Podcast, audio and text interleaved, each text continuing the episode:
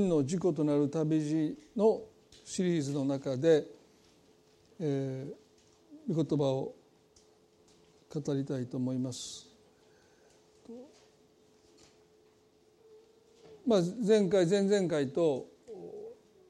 クリスチャン精神科医のトルニュエの著書「人生の四季」から特にまあ人生の秋を取り上げて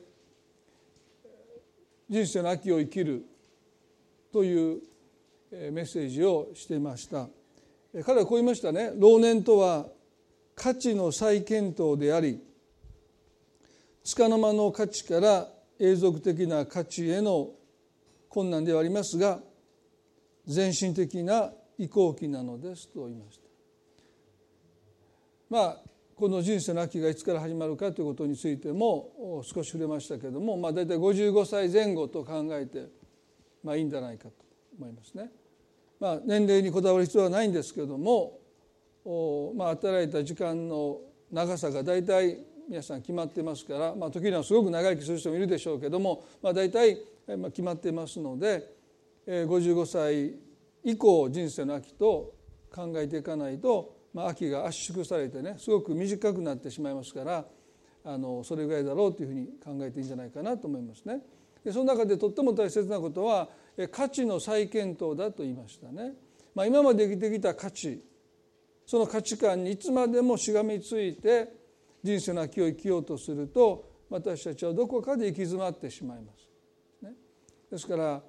55以降私たちは今まで生きてきた価値観というものをもう一度再検討していくそれはあのイエスのこの古い皮袋に新しいブドウ酒を注ぎますと、まあ、発酵して膨張して破れてしまいます。ですから新しい皮袋を備えないといけないって言いましたね。ですから、まあ、新しい皮袋っていうのは、まあ、ある意味で、えー、私たちがね柔軟になって、まあ、凝り固まった考えというものを、まあ、いかにほぐしてあるいは砕かれてですからトルニエが困難だっていうのはまさにそうなんですよね。そうやって生きてきた。それこそが私を支えてきた、まあ、そういった価値観をどこかで一旦手放していくっていうですね。まあそれは非常にある人にとっては、まあ、自分自身を失っていくような恐怖がありますですね。まあかたくなにそれにこだわって生きてきた。まあ、そのこだわりを捨てなさいと言われたら多くの人はですねもうまさにそのこだわりがもう自分自身の化身のようにですね、まあ、そんなことできるはずがないってですね、まあ、そんなふうに、心かたくなにしてしまう人が少なくないですね。ですから鳥が第二の転機といったのはね、まあ、非常にそれは多くの人にとって、難しい時期でもあるということですよね。まあ、1回目では老いていくということを通して目に見えるものから目に見えないものに望みを置いていくということについてお話をしました。まあ、先週は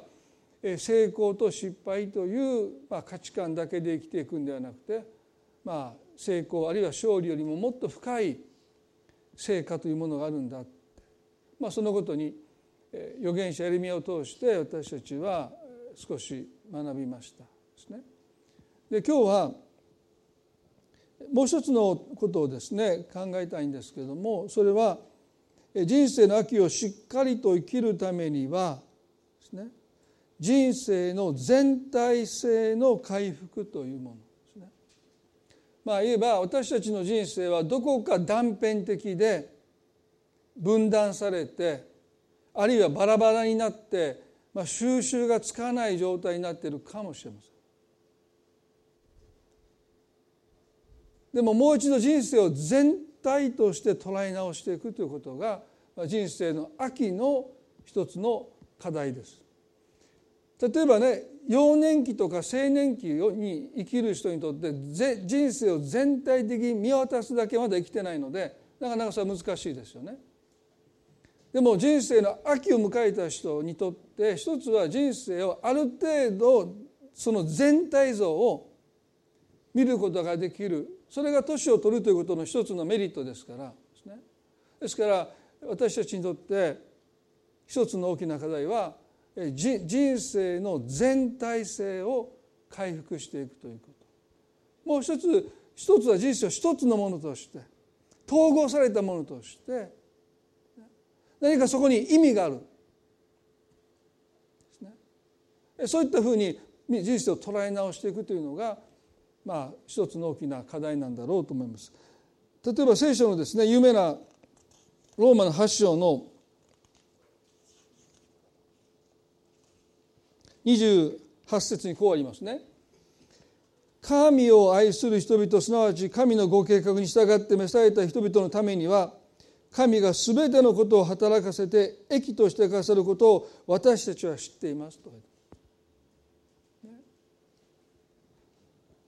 神を愛する人々すなわち神のご計画に従って召された人々それは私たちのことですよね。神様のご計画に従って私たちは召されている。命与えられて生かされているんだ。ですから皆さん一人一人の人生には神様の計画があります。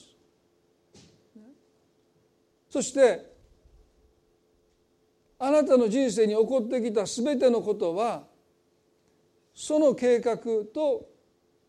無関係ではない。ですからあなたの人生に意味を与えるのは神の計画です。だから神の計画を無視して私の人生の意味は何だろうってどんなに探求してもその意味を見出すことは不可能です。私たちの人生に意味を与えるのは神の計画です。そして私たちの人生に起こる全てのことはこの計画と密接につながっています。でそのつながりを見出していくのが人生の秋です。ですから人生の夏はもうがむしゃらに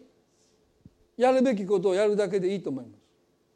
そこに何のつながりがあるかなんかそんなことをいちいち考えてたら人生の秋はあっという間に過ぎてしまいますからね。ですから人生の夏ごめんなさい人生の夏を生きる人にとってはトルニエはですねただただ成功を目指してがむしゃらに頑張ることをですね提案しますよね。ですからあんまりこう深くですね。考えすぎない方がいいですよね。でも人生の秋に生きるということはそれだけ生きてきたということ。それだけ人生をもう一度全体を通して見ることができるというその地点に今いるということはですね。私たちの人生に神様が持っていてくださる計画その計画と私たちの人生に起こった全てのことがどこかでちゃんとつながってるんだというそのつながりに目を留めていくということそれが老年期あるいは人生の秋を生きる人にとっての一つの課題ではないかと思いますね。ですから夏に生きる、ね、エネルギーが満ち溢れる夏に生きる人たちにとってはそんなことはあまり考えなくていいのかもしれません。でも秋に生きる私たちにはまあ今夏を生きてる方も今いますけどね。秋に生きる私たちにとっては人生の全体性が回復していくということ。もう少し言えば一つ一つの出来事がちゃんとつながってるんだというそのつながりがうっすらと見えてくる。そのことがとっても私たちの人生にとってまあ大切なんだということをですね。今日共に考えていきたいというふうに思います。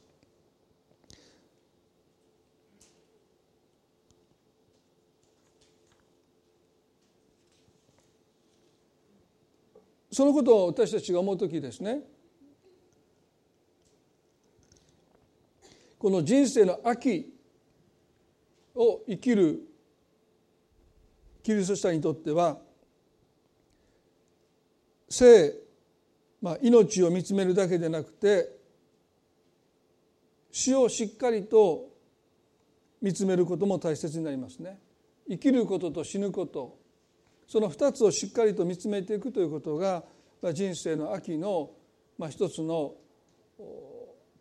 大切な課題です。まあ、人生の冬はですねもうほぼ死が迫ってきていますから、まあ、死を見つめるということがとても比重が大きくなるんですけれども、まあ、人生の秋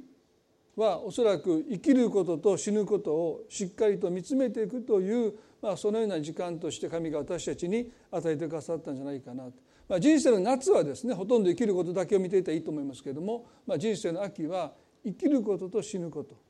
まあ、そのことを2つしっかりと見つめていく時期なんだろうと思います。まあ、しかしね皆さん私たちの社会は死を意識することをできるだけしないでもう死ぬ時になってその瞬間だけ死を意識するだけであとはもうほとんど死というものを遠ざけて意識しないようにして生きていこうとしている、まあ、非常に、まあ、ある意味で不自然な生き方を多くの人がしているんだろうと思いますね。まあ、私はあの葬儀もしますから葬儀屋さんと話をする回数は皆さんよりも圧倒的に多いと思うんですね。皆さん多分その年にそんなにたくさんまあ、年というかその、ね、生涯でそんなに葬儀の方と、まあ、私知り合いもあの葬儀屋さん下本におられるんですけども、まあ、話をしてて一番よく言われることはねもう今本当に死というものを意識することに多くの人がすごく嫌がって、まあ、霊柩車なんて私子供の頃の霊柩車なんてすごい霊柩車でしたよねなんかもうおちょっと見ただけで死を意識するようなね今の霊柩車は絶対ダメなんですね。もう一見普通の車と同じようなデザインにしておかないと近所まで来たらねもうすごく苦情が来る、ね、縁起が悪いとかいろいろ言われるんだで葬儀のホールも今ほとんど白い。昔なんかもうちょっといかにも葬儀屋さんっていうあのホールもありましたけど今はもう普通の割と白くきれいな建物じゃないと近隣から非常に文句苦情が来るんだということで、まあ、今はもうどっかのホールじゃないかと思うような場所にしてるんですね。まあ、土地の値段も関係しますけど、まあ、お墓も大体もう生活圏外ですよね。ですからあまり、えー、まあここは違いますけど目の前にお墓がありますからね。もうもろにお墓が目の前にありますけど。まあでも大体もう生活圏外ですね。ですから1年に一度、まあ、お盆の時期に行かない限りはもうお墓も目にすることがあんまりない、まあ、田舎に行けば、まあ、そうじゃないですけど、まあ、都会はそうなってきていますよね。まあそういう意味では本当に私たちはこの生きることに目を向けすぎて死ぬことをほとんど意識しないで、まあ、生きているとっても不自然な形で生きているんだと思いますね。まあ、そういう意味ではキリスト教がこの死というものに対してどういう姿勢を持っているのかということはですねまずご一緒に見たいと思いますけれども基本的にキリスト教も死を最後の敵と呼びます。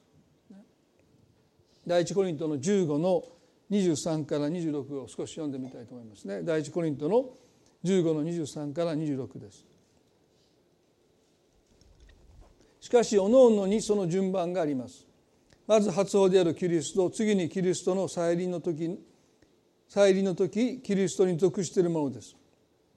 それから終わりが来ます。その時キリストはあらゆる支配とあらゆる権威権力を滅ぼし国を父なる神にお渡しになります。キリストの支配は全ての敵をその足の下に置くまでと定められているからです。最後の敵である死も滅ぼされますと書いてあります。最後の敵である死も滅ぼされます。ですから聖書は死を敵対します。決して美化しません。最後の敵だって言うんです。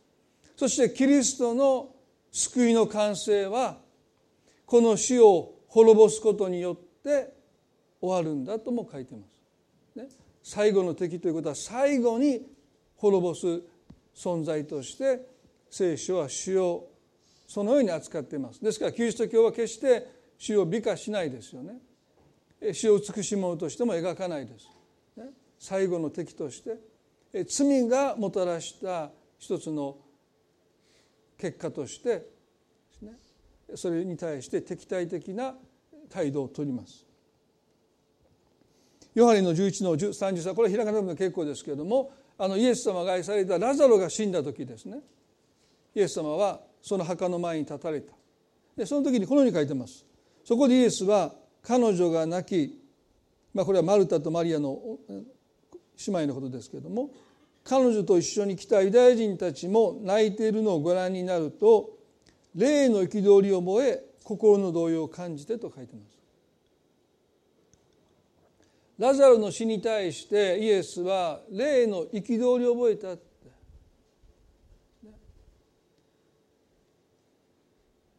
ですからイエスご自身も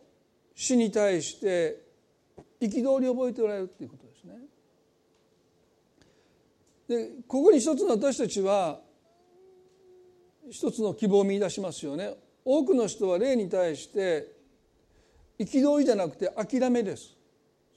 どうしようもないです。泣いても何をしたってもう亡くなった人は帰ってこない絶望ですね。でもこの方は憤りを覚えておられる皆さんこの後何が起こったかご存知ですよねあの墓の中からラザロをよみがえらせてくださいましたね死に対して憤ることができるのは主イエスご自身だけです、ね、そうじゃないと私たちはただもう絶望して落胆してもう沈黙するしかない。ですね。ですからこの方は霊において憤りを覚えたんだって。で同様に心に動揺を覚えたと書いてますね。あまりこの箇所は触れられないしどのような動揺をなさったのかよく私たちは分からないんですけども中華書読んでもですねはっきりとこのことがそんなに書いてないんですね。ですから死んだラザロに対してイエスが霊の憤りを覚えられたということはよくわかります。でも心の動揺って何だったんだろう、まあ、この箇所を何度も読んでいる時ですねやはりそれは主イエスが共にいてくださるのに彼らは死の力に絶望してうなだれて落胆しているお姿を見てこの方は動揺なさったんだろう死というものが私たちにもたらす絶望その絶望の大きさ。それはイエスがおられても変わることなく彼らを打ちのめしている。打ちひしがれて泣いてる人たちを見てイエスは非常に動揺なさったんだというふうに書いてますね。で皆さん第一コリントの先ほど読みしました15の26でもですね最後の敵である死を滅ぼされ滅ぼされると書いてますしこの同じ第一コリントの15のですね55ではこう書いてますよ「主よお前の勝利はどこにあるのか主よお前の棘はどこにあるのか」と書いてあります。イエス・キリストは私たちの罪を負い十字架の上で息を引き取ってくださった。そして墓に葬られました。弟子たちはそれを見てがっかりしたんですね。この方もやっぱり他の人と変わらないね。きれい事並べて立派なことをおっしゃったけど結局は殺されて息を引き取って死んでしまった。弟子たちはこの方につまずきました。もう弟子であることをやめて元の職業に戻っていきました。ほとんど誰も3日目によみがえるとおっしゃったその言葉を真に受けてその3日目を待ちわびた人はほとんどいませんでした。わずか女性たちがですね。でも彼女たちだって墓にイエスのお姿を様子を見に行きました。そして墓石がどけられてそこにイエス様のご遺体がなかった時にこう言いました。誰かがイエス様のご遺体を盗んだんだって。ですから彼女たちも3日目の朝お墓には行きましたけれどもまさか復活なさったイエス様とお会いするとは期待してない、ただ様子を見に行っただけです。そして墓の中にイエス様おられなかったら本来ならばですねあイエス様よみがえったんだって思うはずなのに彼女たちは泣きました。誰がイエス様のご遺体を盗んだんだって。私たちに返してくださいって言って泣いてるんですね。ですからおそらくもうほとんど皆無です。イエス様が3日目によみがえるんだって何度もおっしゃったけども誰もその日復活なさったイエス様と出会えると期待した人はいなかったということですよね。まあ、そういう中でキリストは約束通り3日目によみがえってくださった弟子たちは幽霊を見てるかのように驚いたと聖書に書いてますね。でも皆さんその復活があったゆえにこの告白ですよね。死よお前の勝利はどこにあるのか？主よお前の棘はどこにあるのかとイエス・キリストの復活の上に主はもはや勝利をもぎ取られて棘を抜かれた状態です。ですから私たちクリスチャンが主というものを見るときにもちろん最後の敵ではあります私たちが人生の最後に向き合うべきそれまでの人生でいろんな困難や難しさに向き合ってきたも分かりませんけども最後の最後に私たちはこの死というものと向き合うんだけどもでもキリストがよみがえってくださったゆえにもう勝利はもぎ取られて棘は抜かれているのですでに打ち負かされた敵として私たちは主を見ることができるというのが私たちの希望です。そのことゆえに私たちはね死というものはもう恐れるに足りないそうですよね。死なんていうのは永遠の命への通過点に過ぎないもう一瞬だですからもう私たちを死を襲う必要がないんだっていうことは確かに間違っていないんです。でもどこか死を隅に追いやっていないかということも考えないといけない。私たちが人生の全体性というものを取り戻していくためには生きることと死ぬことがとっても大切なことなんだ永遠の命ってことはもちろん生きることなんだなので、ね、死を何かもう一瞬のこととしてもう通過点として私たちがもし取り扱っていくならばですね。人生の全体性というものはなかなか回復していかない。人生をトータルで全体像として見ていくためには生きることと死ぬことの両方を正しく見つめていくということがとっても大切なんです。でも残念なことに先ほど言いましたけれども今は死ぬことをできるだけ考えないようにもう隅に隅に追いやってですね。何かいつまでも生きていられるような生き方を私たちがしているならばそれはとっても不自然だということを聖書は私たちに教えます。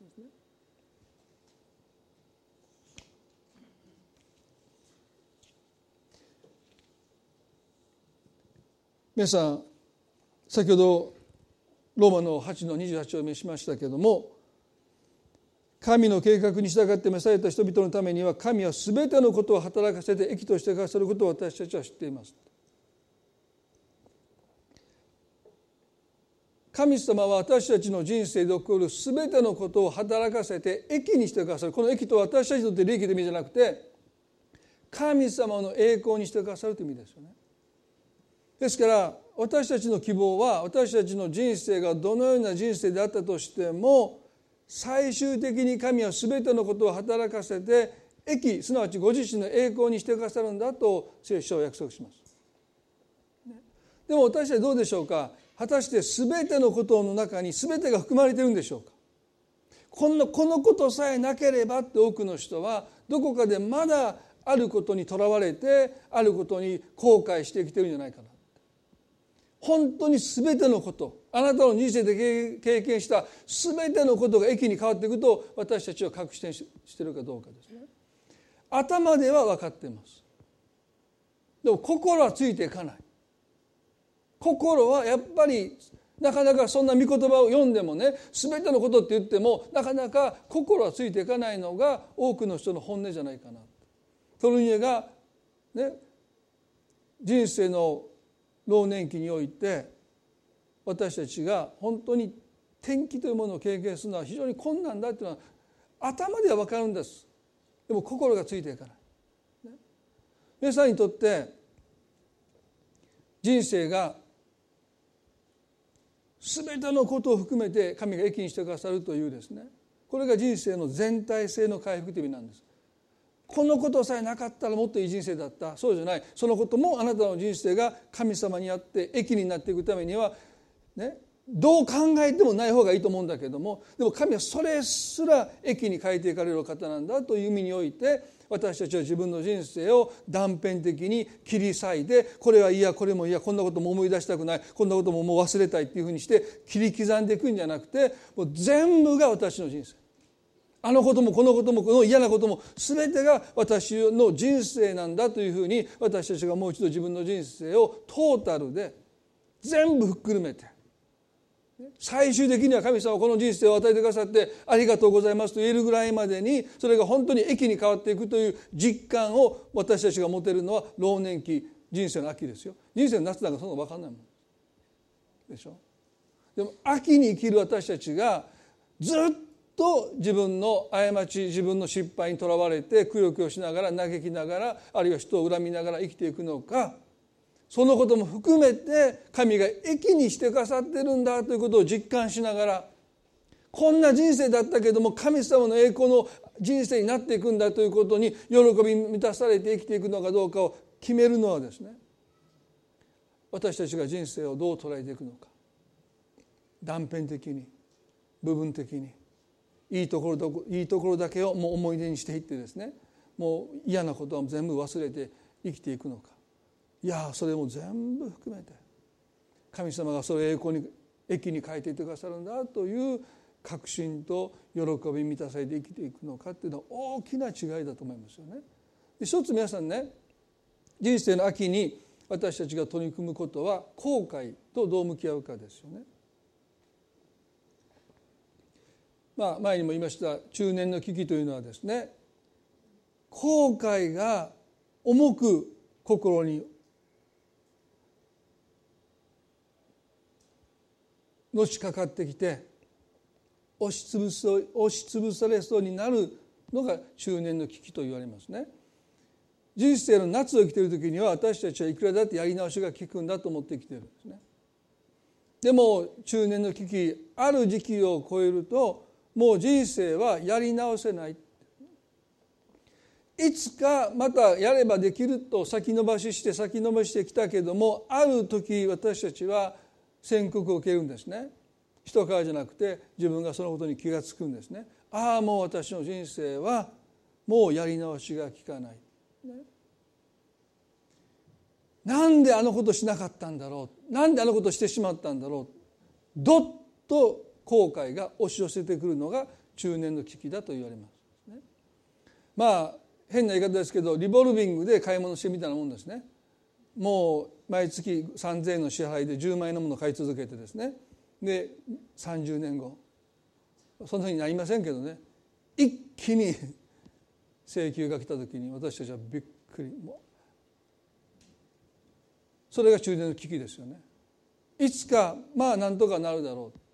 でもそれがなんとかならないということがある時分かった時ですね。すべきことをしなかった後悔。すべきでなかったことをしてしまった後悔。そんな後悔が一気に押し寄せてきてしまうですから多くの人はそこで人生が分断していくんですね。もう自分の人生なのにもうそれを受け入れることがなかなかできなくなっていく。なんか消化試合になっていっちゃう。まあもうどうせこんなもんだって言って。皆さんでも聖書ははっきりとね人生の収穫期は人生の秋ですからね。収穫の秋なんですから。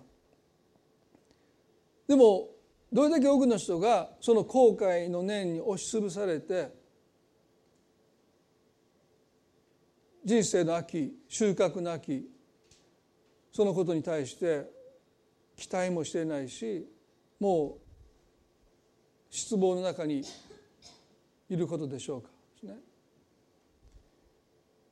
この後悔ということとどう私たちが向き合うのかということにおいてですね私一つの言葉と出会ってそのことをずっと考えてですね。そして最近ようやくそのことを自分自身受け入れることができるようになりました。ポール・チュープという人がいますけれども、まあ、彼はこう言いました。まず英語でこのように書いてますね。The leaves are off the tree. The leaves are off the tree and regret is your harvest って書いてます。木々は葉を落とします後悔があなたの収穫となるということですえっと私最初思ったんですね人生の秋に木々は葉を落としていきます。そして落ちていったその葉それをこのポートリップはね後悔だと言います。ででもその落ち葉があなたの収穫だって、ね、どういう意味なんでしょうか。最初僕よく分からなかった。何をこの人言ってるのかなと思ったんですね。でも木々が夏あるいは秋の初めにたくさんの実を実らせますけれどもその自らが実らせた実はですね自らの栄養にはならないですね。収穫されてきます。そして実がもうなくなった時に葉っぱだけが残ってますけれども木はですね意図的にその葉っぱに栄養を送ることをやめて栄養をストップさせますね。するともちろん葉は変色して枯れていって落ち葉になっていきます。そしてその木の周りにその落ち葉が堆積していってそれがやがて分解されて養分になっていって春に目を向けるためのエネルギーを木々は蓄えます。それは自然の法則ですよね。木は勝手にやってるわけでしょ。もう実を実らせた後は今度は自分自身が養分を取るために今まではね実を結ぶために一生懸命自分のエネルギーを注いできたわけでしょ。それが人生の夏ですよね。あることを成し遂げるためになることを達成するために人を助けるためにいろんなことにおいて私たちは実を結ぶことにおいて自分を捧げてきた働いてきた身を粉にしてきた。でも人生の秋は今度は自分自身が養われていく時代です。だから木は葉に栄養を送ることをやめて葉は落ち葉になって木々の周りに積み重なってやがてそれが分解されて地中の養分になって木々はそこから養分を得て春にまた実を実らせていく備えをしていくわけでしょ。このことを私ねある牧師のディスカッションの中で話をしたんですね。ですから私たちの後悔こそが私たちにとってのハーベスト。私たちにとっての収穫なんですね。皆さんが後悔したって他の人は別に何とも思わないですよ。でももちろん私たちが人として成長させていく成長していくために私たちが結んだ実は養分にならないんですよ。私たちが人生において後悔したこと失敗したこと挫折したこそこそが私たちの養分になって私たちを成長させてきたのが事実じゃないでしょうか。ね、そのこと僕あのあることで牧師のね今グループの中で少し分かち合ったんですね。後悔が私たちの養分だって後悔が私たちを成長させてきたんだね、そしたらねある方のご主人がシカゴ大学の教授してるんですけど彼がねこういうふうにあの言ってるっていうふうにその人が奥様がねシェアしてくださったんですね。まあ自然の世界では例えば山が山火事になりますよね。で山火事になってもう木木が焼かれてそしてもうそこで木が倒れていくことも自然界の中では結局それがまた養分になっていくんです。ですから自然を再生していくんです、まあ、洪水もそうだって、ね、もう溜まった土がですね押し流されていくことを通して自然は再生していくんだ。そこに人が住んでるから災害になるだけで本来そこに人が住んでなければですね自然発火で山火事になって山が燃えるのもその雨が降って例えば土砂崩れになって木が倒れてくるのも洪水になることもそこに人が住んでなければそれは災害じゃない。それは自然が自らを再生していく一つの営みなんだっていうことをその大学の教授がですねあのもうその通りなんです。ですから木というものはもう自分で栄養を送ることをやめてその葉っぱが枯れてそして地に落ちてそしてそこから自ら養分を取って蓄えていくんだですね。ですからこの「リグレット・イズ・ヤ・ハーベスト」まさにそれは神様が全てのことを働かせて益にしてくださるその中に私たちの人生の後悔というものも当然入っているんだあのことさえしなければよかったと思うそのことすらあなたを人として成長させるために神は用いてくださっているんだということをですね私たちがまず受け止めていくということもとっても大切じゃないかな。最後に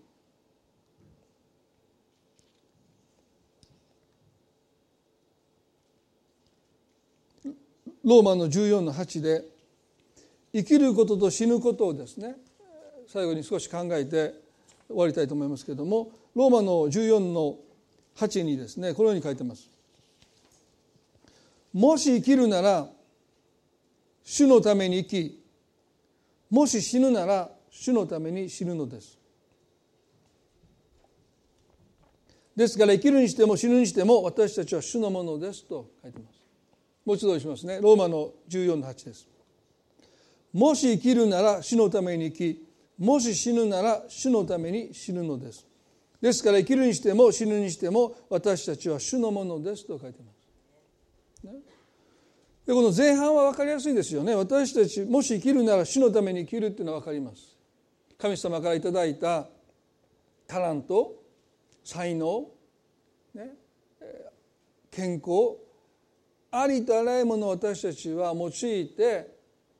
神様の栄光を表していくように生きていく。ですからもし生きるなら死のために生きるということは、まあ、多くの場合語られますよね私たちはそのことを願っていますでももし死ぬなら死のために死ぬのですという言葉はですねあまりピンとこない方も多いんじゃないかなもし死ぬなら主のために死ぬのですって書いてます。まあこれの究極な形が殉教の死ですよね。まあある人は私の父の最後も殉教の死だったっていうふうに言ってくださる方がいます。まあ33歳で山で祈りながら死にましたので、まあそのまあ9歳だった私にとってはですね、まあ父の死っていうものは、まあ、多くの人がですねあなたの父さんはまさに殉教の死だったというふうに言いました、まあ、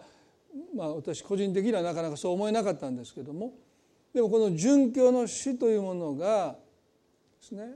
どのようなメッセージを発しているのかそれはその後半にありますね。生きるにしても死ぬにしても私たちは主のものですというメッセージですね。ですから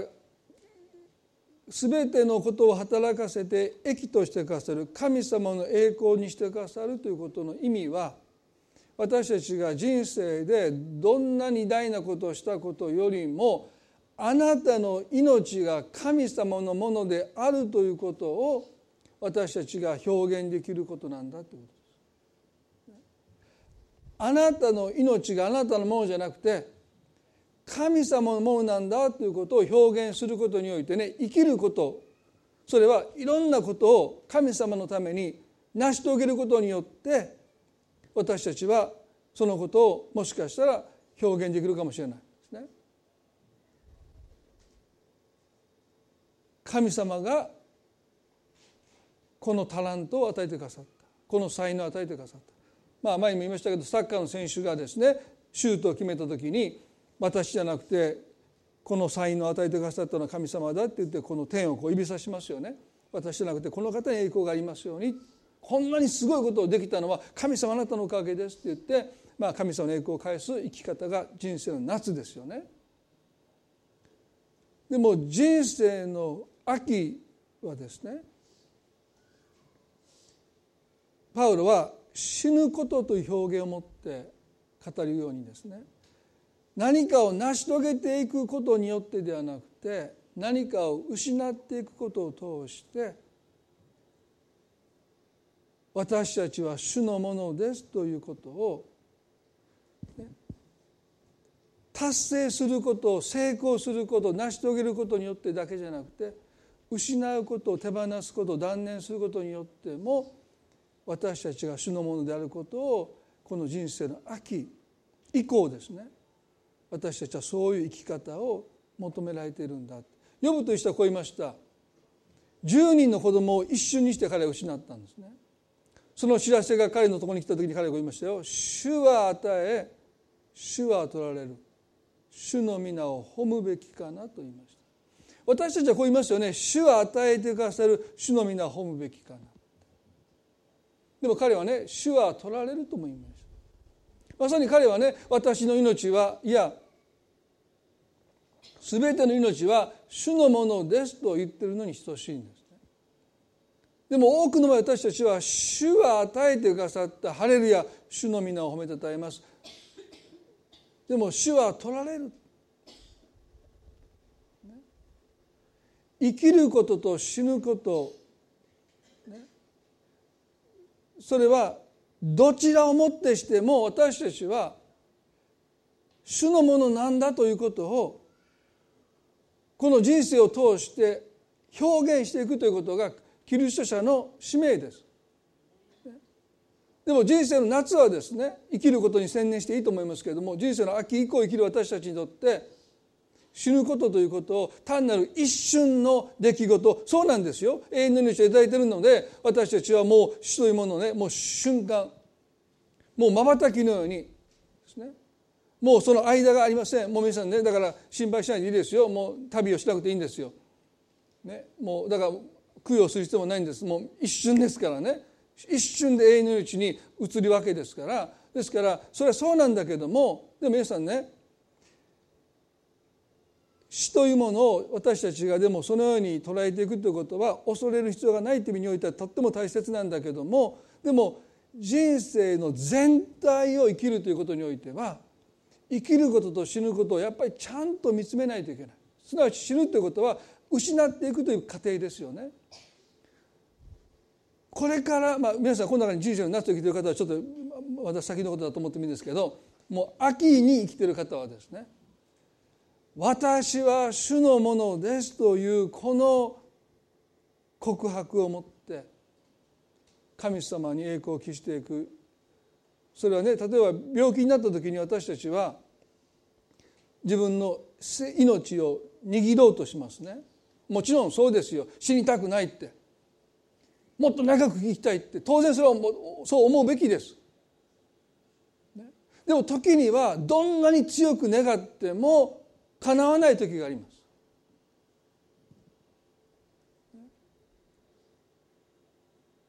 どんなに祈っても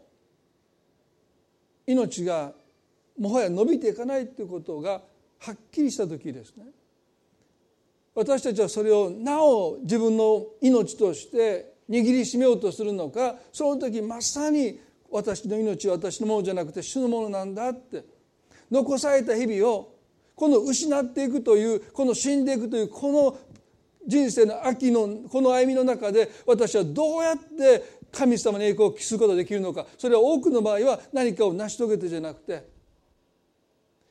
主は与え主は取られるんだあの10人の子供を失った時に要はそう告白してそれでも主の皆を褒めたたえまして彼が語っていった。彼はまさにそのことをもってして神に栄光を返していきました。それがまさに呼ぶという人の人生に与えた彼の計画の中によって神が許された悲劇でしたよね。でも私たちが彼の人生に神が持っておられた計画それは失うことを通して神様に栄光を返していく。全てはあなたのものなんですから私は10人の子供を失っても神様あなたに文句を言いません。あなたの皆を褒むべきかなって言いました。普通の人が読んだらそんなはずで無理だろうって呼ぶよあなた無理してるだろうってこんなの嘘っぱっちだって思うかもわからない。でも彼の人生に立てられた神の計画の中で呼ぶはそのことを告白できる恵みをおそらくいただいたんだと思います。私は無理と思います私絶対ね、まあ、もちろん10人も子供いませんけど、まあ、3人が一気に例えば亡くなったらねもう私は多分そんなこと言えないと思うんですよ。彼の人生に与えてくださった神様の特別な計画の中で彼は主は与え主は捉える主の皆を褒むべきかなと神に栄光を期していきました私たちの人生にも呼ぶと同じ計画ではないかもしれませんでもそれぞれに計画があってその計画の中で神様が許された出来事それがあなたの人生にとってプラスと思えることであってもマイナスと思えることであったとしても神様は全てのことを益にしてくださるというその確信はどこから来るかというとね死ぬことを通してですらキリスト者は神に栄光を期すことができるんだというこの確信から来るんです。たとえ最後の敵であるその死を私たちが経験し死ぬことにおいても私たちはなお神様に栄光を表せるんだ。それがね皆さん最後にピリピの一章の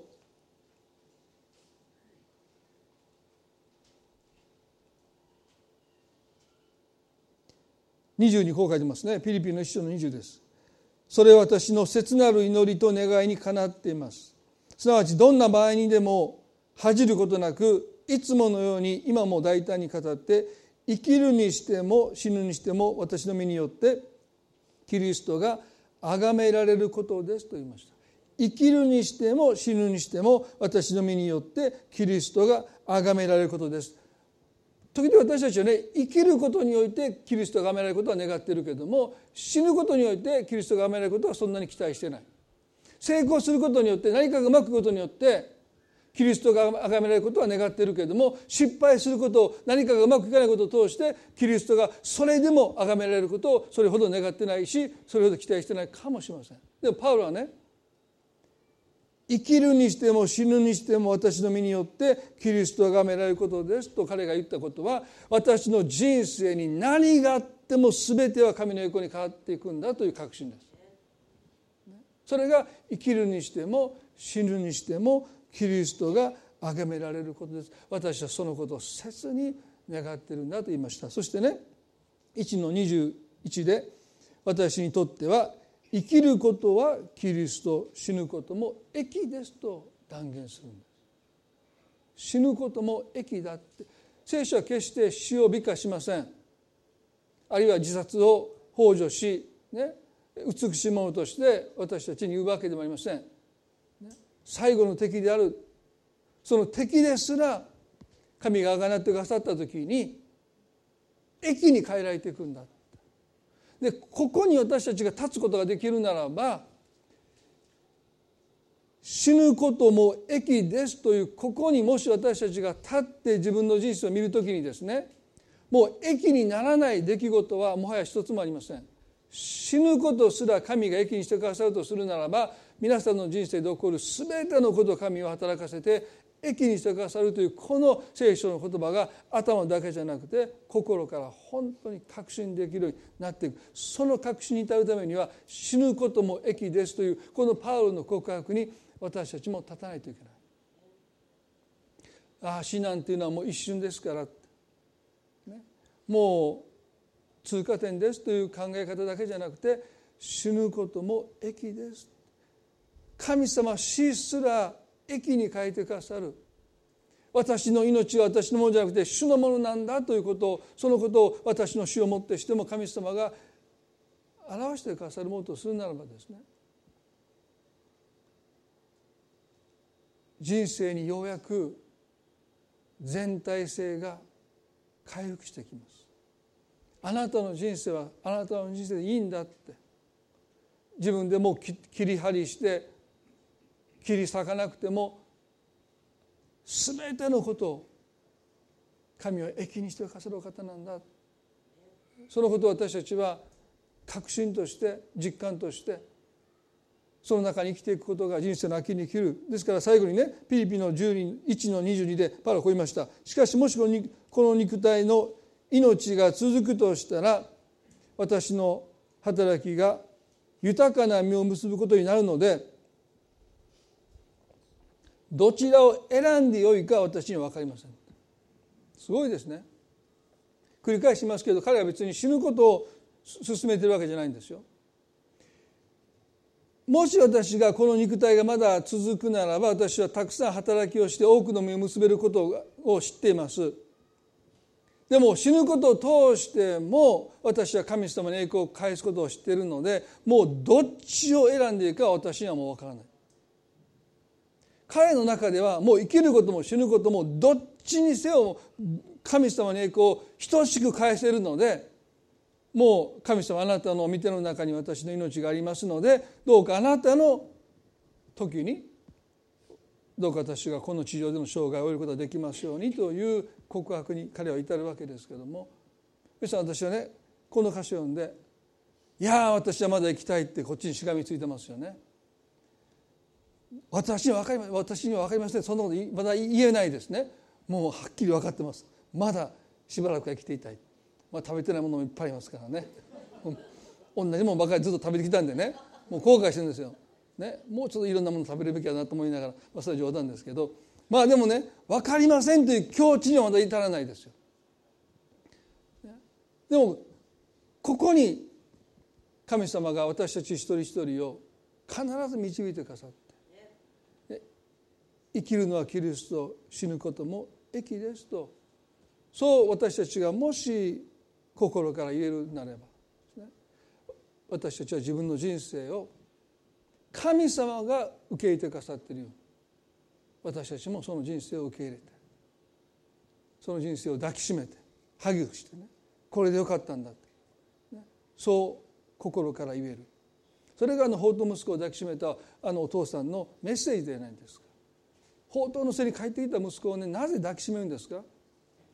ね、でも神様は全てのことを益にできるから、ね、私たちの人生を神ご自身が抱きしめてくださってる私たちもその神様に倣って自分の人生と和解して後悔もありますよね。ああすればよかった。こうすべきじゃなかった。でもそれも全部あなたがあなたとして成長していくための神が養分にしてくださってあの山火事だってあの崖崩れ土砂が崩れたり洪水だって自然の中ではそれがそれを自然が自らを再生していく中で起こることとして許されているとするならばどうかあなたの後悔が私の収穫だったって言える日が来るように神様が私たちの人生をこれからも導いてくださることを信じてね祈りたいと思います。一言お祈りします。どうぞ目を閉じていただいて。恵み深い天の地の神様私たちの人生は分断されてバラバラになっているかもしれません。自ら切り裂いているかもしれません。でも神様あなたは私たちの人生の全てを愛してくださって受け入れてくださってそれをハグしてくださって抱きしめてくださる方です。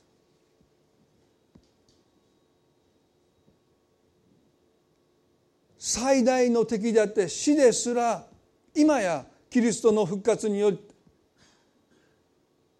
あなたがその死から勝利をもぎ取って棘を抜き去ってくださったゆえに益となると書いています。もしキリスト者の人生の死ですら益をもたらすとするならば私たちの人生のありとあらゆる出来事が良いことも悪いことも全部含めてあなたはそれを益に変えてくださることを心から私たちは確信できると思います。どうか神様が一人一人が死に対してこのパウロの態度生きることと死ぬこと。そのどちらをもってしても私たちが主のものであることを証しできるならばそれは私にとって益だって言える。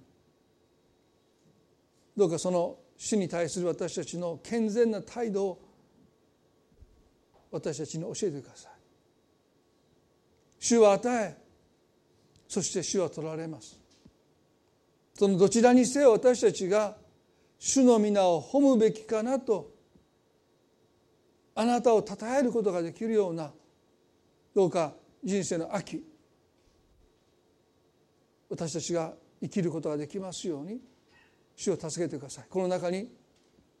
日々健康を失いつつ歩んでおられる方がおると思います。そのことは人間的に負担で辛くて苦しいことかもしれません。でもそのことを通して本当に神様が主であること。そのことをもし明かしなさっているならば神様はその人生をどれほど尊んでいてくださって喜んでいてくださるのか。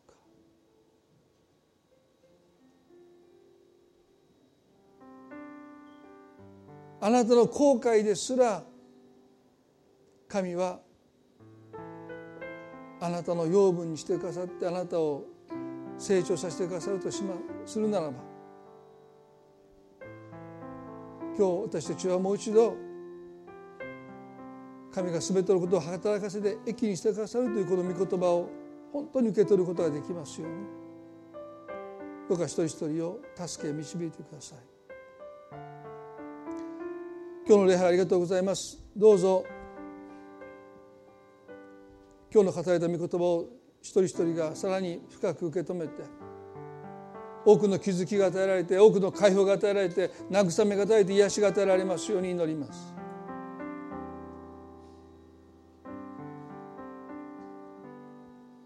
愛する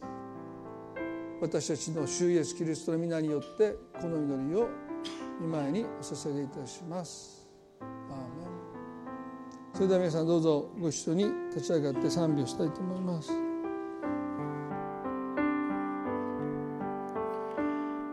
儚い命過